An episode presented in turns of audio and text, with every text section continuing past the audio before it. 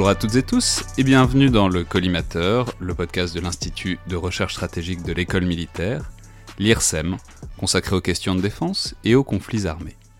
Je suis Alexandre Jublin et aujourd'hui pour un nouveau format des têtes chercheuses où on essaye donc euh, de discuter et de mettre à disposition en format audio un article ou une publication scientifique, j'ai le plaisir de recevoir Damien Van Puyveld, maître de conférence à l'Université de Glasgow, chercheur associé à l'IRSEM aussi, spécialiste du renseignement, pour parler d'un article dont vous êtes l'un des co-auteurs et qui fait le point euh, sur l'une des grandes transformations qui touchent vos sujets de votre sujet de recherche, à savoir euh, la collecte et le traitement massif de données, ce qu'on appelle le big data appliqué au renseignement.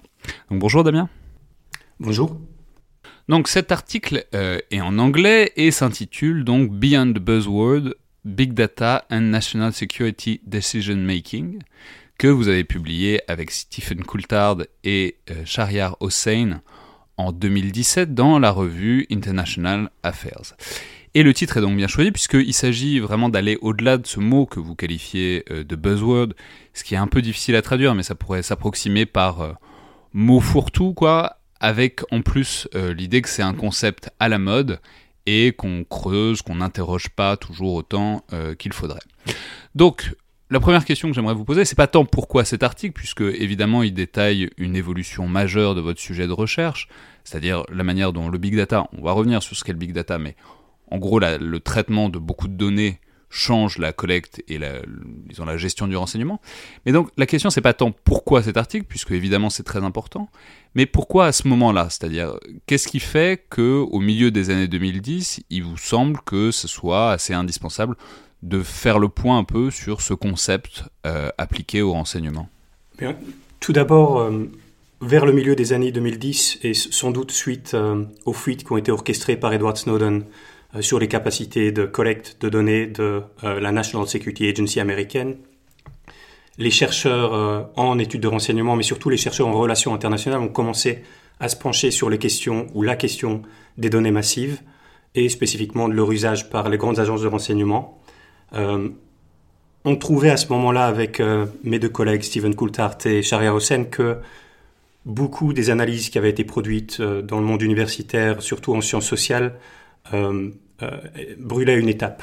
Euh, qu'on parlait beaucoup de big data, de machine learning, donc d'apprentissage automatique, de surveillance algorithmique même, en se penchant surtout dans la littérature sur la question qui est très importante, qui est la question des libertés fondamentales, de l'éthique des algorithmes, qui sont des questions qui sont importantes, mais ce n'est pas tout. Et donc on avait cette impression que de temps en temps, certains chercheurs faisaient peut-être un amalgame entre certains des concepts clés, euh, l'idée de big data, euh, celle de la surveillance, euh, l'idée même de, de, le concept d'intelligence artificielle, et donc que la littérature avait en quelque sorte brûlé une étape. Donc, comme très souvent avec les articles académiques, l'article a été inspiré par un mécontentement, une forme d'insatisfaction avec les discussions, les débats qui existaient déjà dans le champ, en se disant qu'en fait, comme tout bon chercheur ou comme tout bon élève, on devrait plutôt commencer par creuser le concept et bien comprendre ce dont on parle. Euh, donc c'est une des raisons principales, en tout cas de notre point de vue, pourquoi à ce moment-là, c'était pour essayer de, euh, répondre à ce qu'on voyait comme un, manquement de la littérature. La deuxième question préliminaire, euh, au-delà donc de ça, c'est aussi comment on travaille là-dessus. C'est-à-dire, je, veux dire, c'est évidemment un sujet qui est, très stratégique, puisqu'il s'agit de rien de moins que euh, la manière dont on est en train de faire évoluer toute l'activité de renseignement. Et donc, la question c'est comment est-ce que, sinon vous enquêtez, du moins, comment est-ce que vous avez accès à votre matériau? Euh, Plus exactement, ce que je veux dire, c'est est-ce que c'est difficile, quoi? Est-ce que donc il faut procéder par euh, des proxys, par des articles, par des fuites ou des enquêtes journalistiques? Ou est-ce que vous êtes à un niveau, disons, d'analyse, de, disons, transversal, qui fait que vous n'avez pas non plus besoin d'avoir du confidentiel défense et que donc vous pouvez parler avec euh, les acteurs qui font ce changement plus ou moins en temps réel? Euh, Un peu des deux, je dirais. Donc, par nature, évidemment, quand on fait de la recherche euh, sur les questions de renseignement, voire même sur les questions de sécurité nationale et internationale, il y a pas mal d'obstacles à la recherche. Évidemment, on ne peut pas prendre le téléphone, appeler la NSA euh, ou la CIA et directement avoir des informations sur comment est-ce qu'ils utilisent le big data. Euh, pourtant, quand même, dans la communauté américaine du renseignement, on a un certain niveau de transparence avec des interventions publiques qui ont été faites par des directeurs d'agence, voire des sous-directeurs d'agence, voire même des officiers supérieurs des armées qui parlent publiquement de cet usage des big data.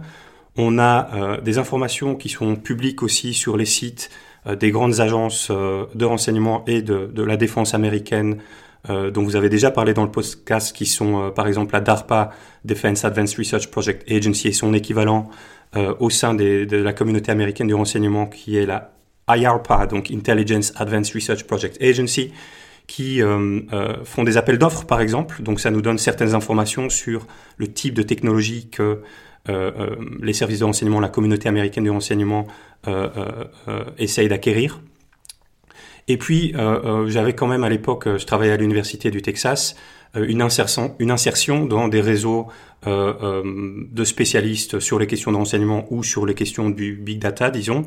Et c'est pour ça d'ailleurs que l'article est un article qui est écrit ensemble avec deux collègues, Steve Coulthard qui est euh, aussi un spécialiste en gros des, politiques publiques, disons, et euh, Sharia Hossein qui lui est euh, un professeur qui travaille directement en informatique sur des questions de big data, qui a fait des projets de recherche pour le gouvernement américain, qui est en charge d'un laboratoire de recherche appliquée qui fait de l'utilisation du traitement de données massives et donc qui sait plus ou moins de quoi il parle, certainement plus que, que, Steven et moi à l'époque.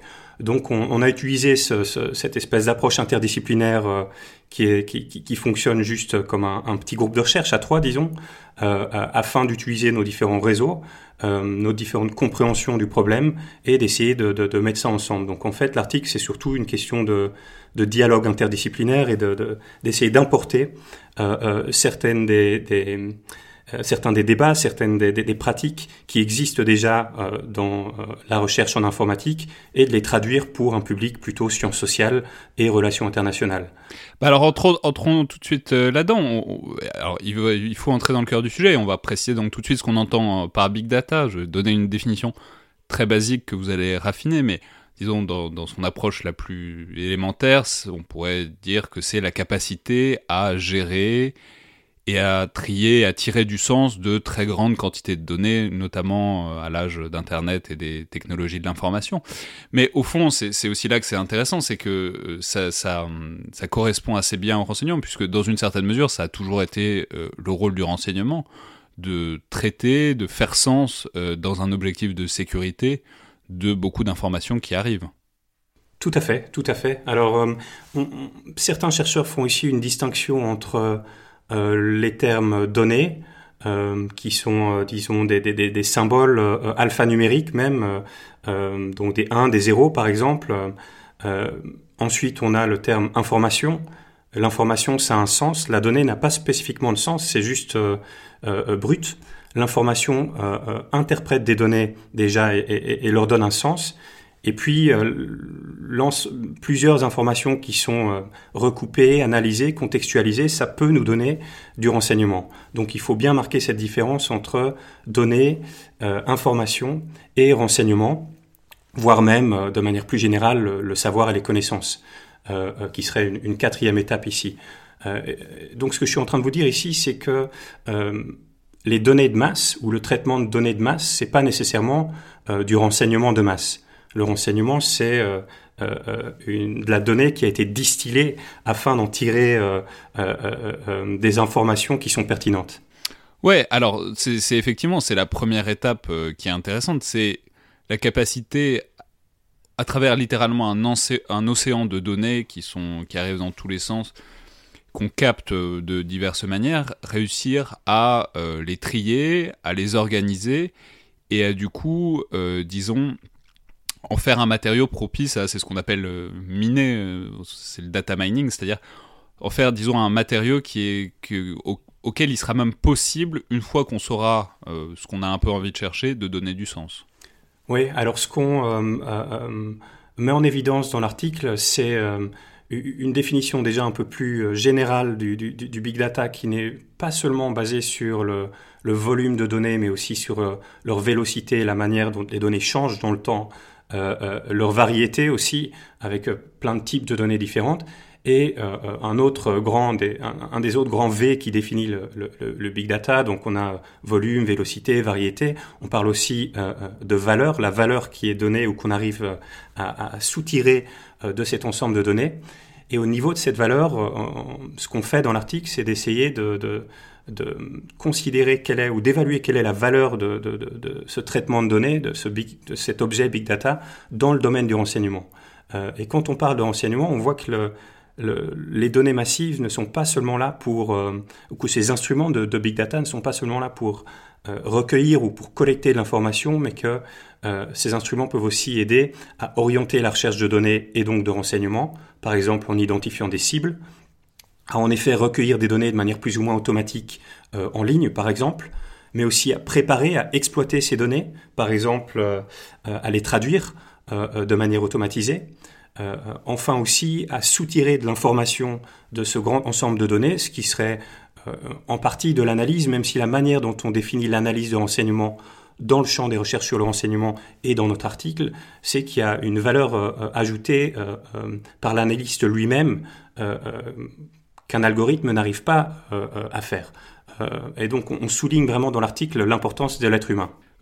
Parlons-en maintenant. Ce qui est très intéressant là-dedans, c'est que avec le big data, se modifie dans une certaine mesure, ou en tout cas on a l'impression que se modifie la boucle du renseignement, ou en tout cas dans un contexte habituel de ce qu'on appelle le UMINT, bon, je renvoie tout le monde par ailleurs au podcast qu'on a fait avec Paul Charon où il expliquait ça très bien, mais donc le UMINT, c'est-à-dire le Human Intelligence, le renseignement depuis des sources humaines, globalement, traditionnellement, quelqu'un veut savoir quelque chose et donc on va chercher par euh, des moyens divers les réponses à ces questions.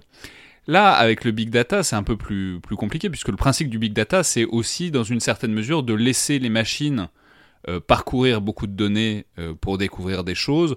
Alors ensuite, il faut définir ce que c'est que ces, choses, mais c'est des tendances, des anomalies. C'est-à-dire, il y a aussi une certaine mesure où on laisse la machine faire, même si, et c'est aussi le propos de votre article, c'est là qu'il est particulièrement fort, c'est que l'humain ne disparaît évidemment pas, puisque c'est lui qui décide quand même à la fois de quelles données collecter et de quelles tendances chercher. Ça dépend, à mon avis, des, algorithmes euh, ou des outils qu'on utilise. Donc, il y a, un ensemble d'outils euh, du big data euh, et, d'applications dans, le domaine du renseignement. Donc, ça dépend un peu, à mon avis, du, type d'application, du type d'outil dont on parle. Ce, dont on parle dans l'article aussi, c'est en effet que on a l'impression que le, le, big data vient en partie changer ou, nous permet de comprendre ce cycle du renseignement d'une manière différente. D'habitude, euh, dans la théorie au moins, euh, euh, sur les pratiques de renseignement, on parle d'abord d'orientation de la recherche, donc on, on, reçoit des orientations, disons, politiques avant qu'on recueille des données. Donc, par exemple, il nous manquerait de l'information sur tel personnage, il y a une demande politique d'avoir plus d'informations sur un individu, et donc on commence à recueillir des informations sur cet individu, et puis de les analyser. Avec le big data, on a peut-être en partie une inversion euh, de ce cycle de renseignement où les données sont tout d'abord recueillies et ensuite le recueil des données et leur traitement par des outils euh, euh, automatisés, disons, ou des, ordinateurs, leur traitement permet d'ensuite orienter la recherche de données ou réorienter la recherche de données et de renseignements. il y a à travers l'histoire de manière plus générale du renseignement une tension ou en tout cas elle est quelquefois perçue comme une tension entre euh, le renseignement d'origine humaine, le HUMINT, et le SIGINT, Signals Intelligence, donc euh, le renseignement plus, plus, plus, technique, le renseignement euh, lié aux données, en particulier les données électromagnétiques, même si le big data c'est plus que juste les données électromagnétiques. donc on, on, pourrait percevoir et certains certainement ont, cru voir que l'avènement du big data, c'est en gros la fin du renseignement humain. En vérité, ceux qui ont une bonne connaissance euh, historique euh, des pratiques de renseignement savent qu'il euh, peut y avoir des tensions entre les deux, mais que les deux peuvent travailler de pair et que donc le big data peut aider, par exemple, à identifier des individus qui seront des sources de renseignement humain dans le futur. donc les deux peuvent travailler de pair et ne sont pas nécessairement en compétition l'un avec l'autre. Même si au niveau des budgets, on peut imaginer que euh, en interne, de manière plus organisationnelle, ce qui nous intéresse aussi en tant que euh, chercheurs en sciences sociales, il y a des tensions entre différentes sous-directions, disons, ou différentes organisations en charge plutôt du renseignement humain et opérationnel et ou du renseignement technique. Ouais, mais alors du coup, il faut peut-être euh, maintenant préciser quel genre d'application euh, concrète on peut, on peut tirer dans l'enseignement de ce big data. Alors il y a euh, des tendances, par exemple, il peut y avoir des... Ce que vous, détaillez très bien dans l'article, c'est il peut y avoir des, surveillances de réseaux sociaux pour essayer de discerner des signes avant-coureurs de tel ou tel phénomène sociétal. Il y a aussi, peut-être on peut parler d'une application dont on parle souvent, notamment appliquée aux drones, c'est euh, la recherche de signatures, de, patterns, de, de, récurrences qui permettent d'identifier, même sans avoir une identification, disons, nette, visuelle, d'un personnage, ou en tout cas d'un type de personnage d'acteur. Typiquement, euh, on sait que ça a beaucoup été utilisé en Afghanistan pour essayer d'identifier des responsables talibans, par exemple, à travers euh, leur parcours. Et ça, c'est quelque chose qui peut être, disons, machinisé euh, par le, genre d'outils qui font du big data. Oui, tout à fait. On, pourrait même présenter ça un peu comme des applications de court et de, de moyen, voire des applications de long terme. donc à court terme, on a évidemment l'identification d'individus qui qui sortent de la norme ou justement qui ne sortent pas euh, d'une certaine norme qui a été définie par des algorithmes. Et les algorithmes eux-mêmes ont été définis euh, euh, par des êtres humains, par des analystes sans doute, par des spécialistes du big data aussi.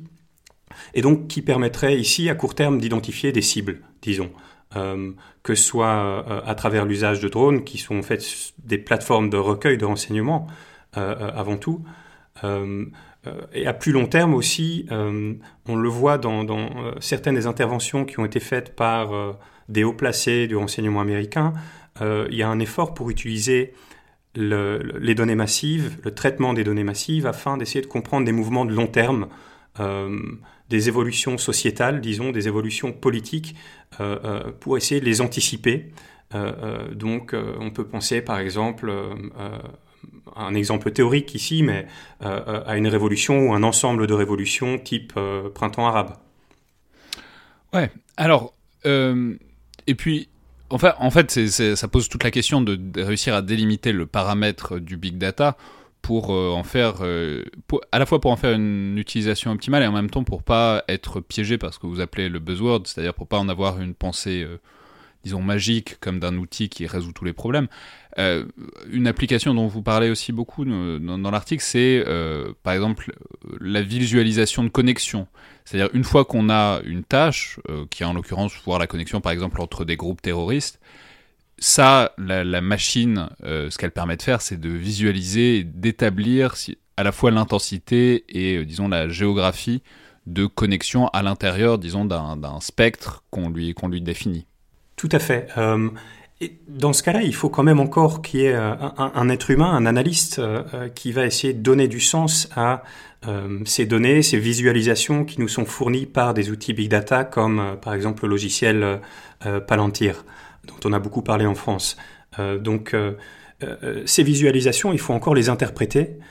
et ça, c'est le rôle d'être humain, d'homme avec un grand H, que sont les analystes. Euh, et, donc ce qu'on essaye de souligner aussi ici dans l'article, c'est que oui, on a toutes ces applications du big data et toutes ces, solutions qui nous sont offertes euh, euh, par les outils du big data, mais elles ne sont pas suffisantes, elles ne peuvent pas remplacer l'être humain, le rôle des êtres humains au sein du, du, renseignement et au sein des pratiques de sécurité nationale. Les pratiques de sécurité nationale ont été établies par les hommes pour les hommes.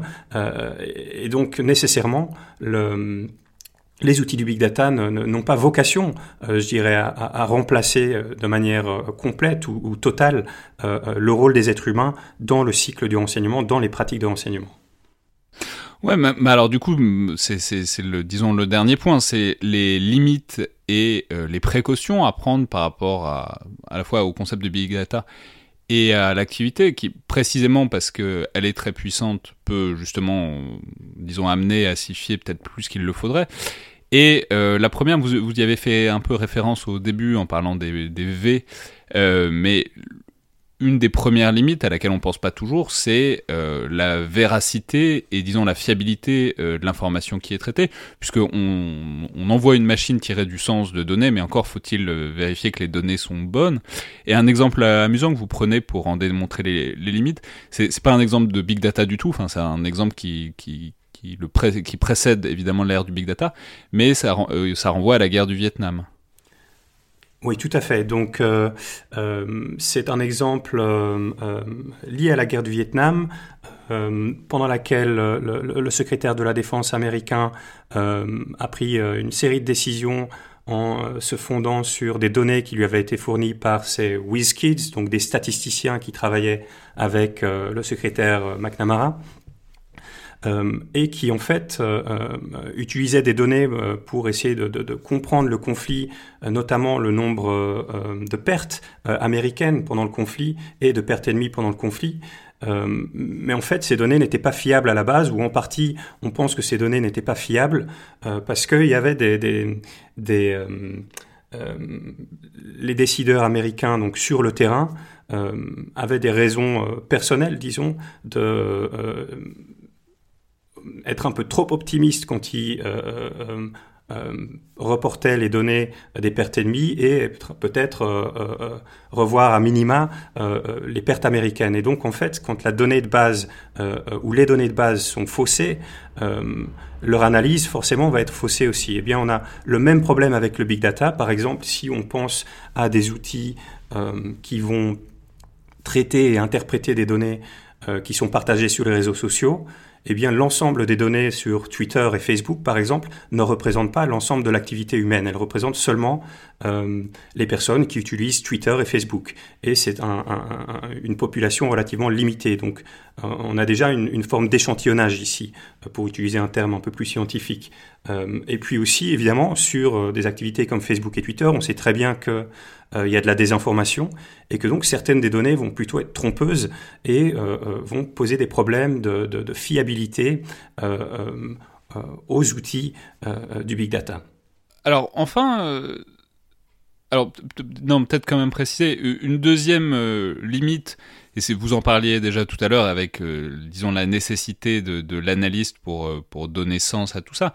Mais vous le résumez assez bien en disant euh, qu'il s'agit aussi de connaître le type de réponse que ce, disons, ce renseignement machinique peut fournir et ceux qu'il a le plus de mal à creuser. Et vous le résumez en disant que les machines donnent très bien des, types d'informations précises, des, des, des, circonstances, disons, des, détails, mais euh, globalement, ce avec quoi la machine a plus de mal, c'est ce qui est une grande partie du renseignement, c'est-à-dire la, compréhension et l'interprétation des raisons, des motifs des acteurs, c'est-à-dire en, quelque sorte le pourquoi. Quoi. En partie le pourquoi, oui, aussi euh, en partie le, comment, je dirais. Euh, donc il y a quand même un certain nombre d'activités qui sont jusqu'ici qui sont plutôt des activités humaines plutôt que des activités que, dans, lesquelles les ordinateurs euh, vont démontrer une supériorité. Donc on peut penser par exemple à, la créativité.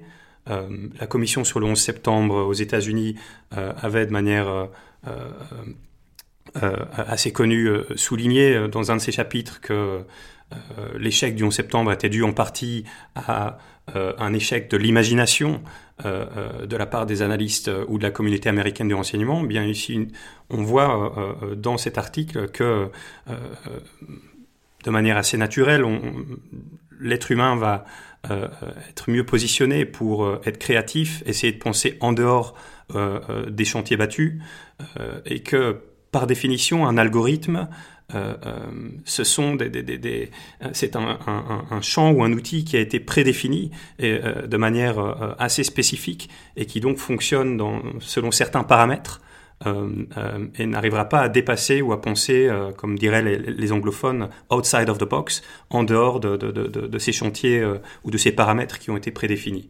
Donc pour toutes ces tâches qui ont trait plutôt à la créativité, l'être humain sera plus important. Pour des tâches qui ont trait à la contextualisation plus générale, puisqu'une bonne partie de l'analyse du renseignement, c'est de contextualiser les données, euh, de créer un narratif autour des données euh, euh qui ont été recueillies et recoupées et que l'être humain est mieux à même d'interpréter, de donner un sens, de contextualiser les données afin de les présenter à un être humain, un autre être humain, c'est-à-dire au consommateur de renseignements. Euh, et donc c'est pour ça que euh, euh, notre argument final souligne une fois de plus le rôle de l'être humain au centre de, l'utilisation de, ces outils de traitement de données. Enfin, une dernière question qui est un peu rituelle dans ce format, c'est alors c'est un article qui date maintenant un peu, surtout dans un secteur qui est, qui est en évolution très rapide puisqu'il est publié en 2017, donc j'imagine qu'il a été écrit euh, en 2015-2016. Mais du coup, la question, c'est comment est-ce que tout ça a évolué par rapport aux descriptions et aux analyses que vous faites? Euh, Pas, euh, j'allais dire comment l'article a vieilli, mais pas vraiment, puisque ça reste très récent, mais au moins, disons, comment est-ce qu'il pourrait être augmenté ou réactualisé aujourd'hui? Oui. Déjà, c'est un article qui visait à construire une, connaissance interdisciplinaire, une connaissance de base, disons, afin de solidifier euh, la recherche en relations internationales, la recherche en sécurité internationale sur ces questions de sécurité algorithmique, euh, euh, traitement des données massives, etc. et donc du fait de son objectif et de sa nature plutôt générale, disons, l'article, je dirais, a, en partie bien vieilli. Évidemment, si vous me demandez si un de mes articles a bien vieilli, je vais vous dire que, que oui, il a plutôt bien vieilli. Euh, euh, il a notamment été réutilisé par une, petite dizaine euh, de collègues dans des travaux de recherche qui ont été publiés jusqu'ici. Et donc, je suis content, on est content avec mes co-auteurs de voir que l'article a trouvé une certaine utilité. Euh, euh, avec certains collègues. Donc là, c'est pas un article qui avait une, une prétention de, de, de, de, ou un objectif de, changer fondamentalement un champ de recherche. C'est pas un article avec une très forte valeur ajoutée euh, de manière empirique. C'est plutôt un, un, article de défrichement, disons, euh, qui montre comment on peut travailler de manière interdisciplinaire et qui essaye d'établir des bases. Et ces bases, elles n'ont pas nécessairement changé depuis euh, euh, les trois dernières années. Et j'imagine que dans les cinq à dix années peut-être à venir, elles n'auront pas non plus fondamentalement changé. Les manières de définir euh, les données massives, leur traitement et la manière dont ces données massives interagissent avec le renseignement évoluent certainement. on le voit par exemple avec l'émergence de, nouvelles capacités comme euh, les ordinateurs euh, quantiques, donc les quantum computing, qui est un débat qui est en train d'émerger aussi dans les études de renseignement au niveau de la cryptographie, par exemple. donc on a certains nouveaux débats qui sont là, mais ce ne sont pas des débats qui viennent remettre en question ces éléments de base qu'on essaye de, solidifier ou d'établir plus fermement, plus fermement pardon, dans notre article. après, une partie de la recherche euh, sur ces questions euh, en études de renseignement, en études de sécurité, est en train d'évoluer vers de la recherche euh, plus appliquée. donc on a des collègues qui font vraiment, donc plutôt des collègues qui font de la recherche quantitative, qui vont travailler avec des informaticiens afin d'utiliser les outils du big data pour faire de la recherche scientifique, pour le coup, sur des questions de sécurité. Donc avec Chariar, par exemple, un des co-auteurs de l'article, on a un peu travaillé ensemble pour essayer de développer un projet euh, qui essaye d'utiliser ses capacités. Donc Shariar est en, charge d'un laboratoire de recherche euh, sur le big data qui a accès donc euh, à ses capacités. On a essayé d'identifier de, à travers des publications scientifiques et la publication de brevets des technologies émergentes qui pourraient avoir des effets importants sur la sécurité internationale. Donc c'est une application d'un outil du big data avec de l'information qu'on peut trouver en ligne et une, application qui peut informer aussi bien euh, le débat universitaire et les efforts d'anticipation que les efforts d'anticipation qui pourraient intéresser des gouvernements, par exemple.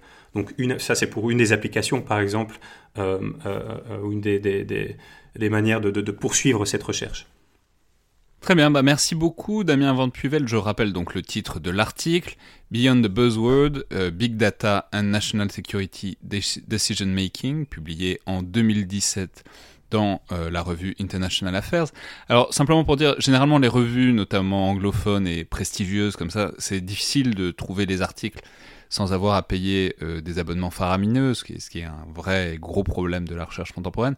Je signale, euh, cela dit, à tous ceux qui s'intéressent à ce genre de recherche et qui n'ont pas d'abonnement en ligne. Généralement, pour en avoir un, ça passe par une université ou par une bibliothèque de recherche, mais pas toutes. Mais donc le plus simple, en général, si vous êtes vraiment intéressé par un article, c'est souvent d'écrire un mail tout simple à l'un des auteurs en disant que vous êtes intéressé. D'expérience, dans 97% des cas, il vous l'envoie bien volontiers ou il vous envoie au moins une draft, un brouillon. notamment parce que ça fait toujours plaisir de savoir que ce qu'on publie intéresse un large public. Merci beaucoup Damien. Merci à vous.